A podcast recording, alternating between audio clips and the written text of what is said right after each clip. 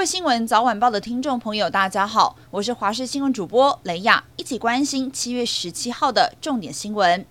台北市府宣布，二零二二年台北上海双城论坛确定在七月十九号举行。受到疫情的影响，今年论坛采取视讯的方式，规模也缩小许多。除了没有举办子论坛，整个时程也只有一点五个小时。今年双城论坛是以韧性、永续、人文为主题，并且规划两市副市长就节能减碳、净零排放议题发表主题演讲。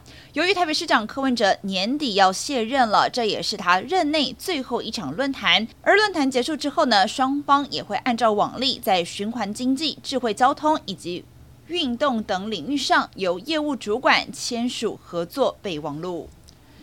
民进党第二十届第一次全国党员代表大会今天会在台北国际会议中心登场。本届是以团结台湾、顾好未来为主轴，除了改选中常委、中执委，还有中评委等党内权力核心，将会牵动二零二四提名布局。同时，也规划了目前提名参选年底县市长的十八位参选人齐聚一堂，要营造团结胜选的气势。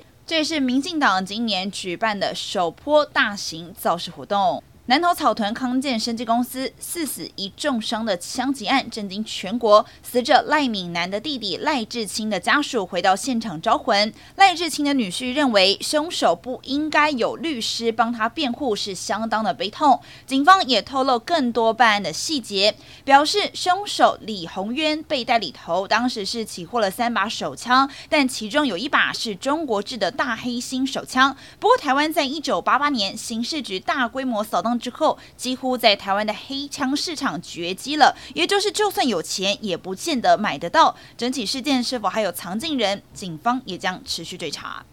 台湾疫情逐渐趋缓，不过仍旧要严防 Omicron 变种病毒。林口长庚儿科急诊医师吴昌腾表示，新一波全球疫情高潮正在掀起，而且研究也发现，BA. 点四、BA. 点五的症状可以持续的时间长达七天，同时是以喉咙痛为主要的症状。提醒大家，从疫苗还有先前感染中所获得的免疫力会随着时间的推移而下降，因此突破性感染还有再度感染的情况还是会发生。不过目前。大家接种的原始病毒株疫苗所产生的免疫力，依然可以降低重症，还有预防死亡。而在天气方面，要提醒民众要做好防晒了。受到西南风持续的影响，中南部地区整天不定时会有阵雨。午后，宜兰地区还有各山区则是要留意雷阵雨。其他地区则是高温炎热的天气形态，很有可能会来到三十五到三十七度。尤其大台北地区以及花莲地区可能会出现三十八度的高温。而这样的天气形态要持续到星期一。到了星期二，太平洋高压再度增强，雨势会逐渐减少。国际消息：美国总统拜登十六号时搭乘了空军一号专机离开了沙乌地阿拉伯，结束为期四天的中东访问行程。这次呢，也是拜登就任美国总统之后首次访问中东。在离开沙国之前呢，拜登和阿拉伯多国领导人是举行了峰会。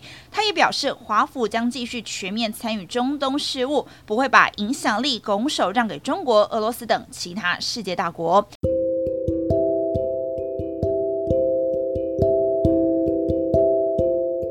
以上就是这节重点新闻，感谢您的收听，我们再会。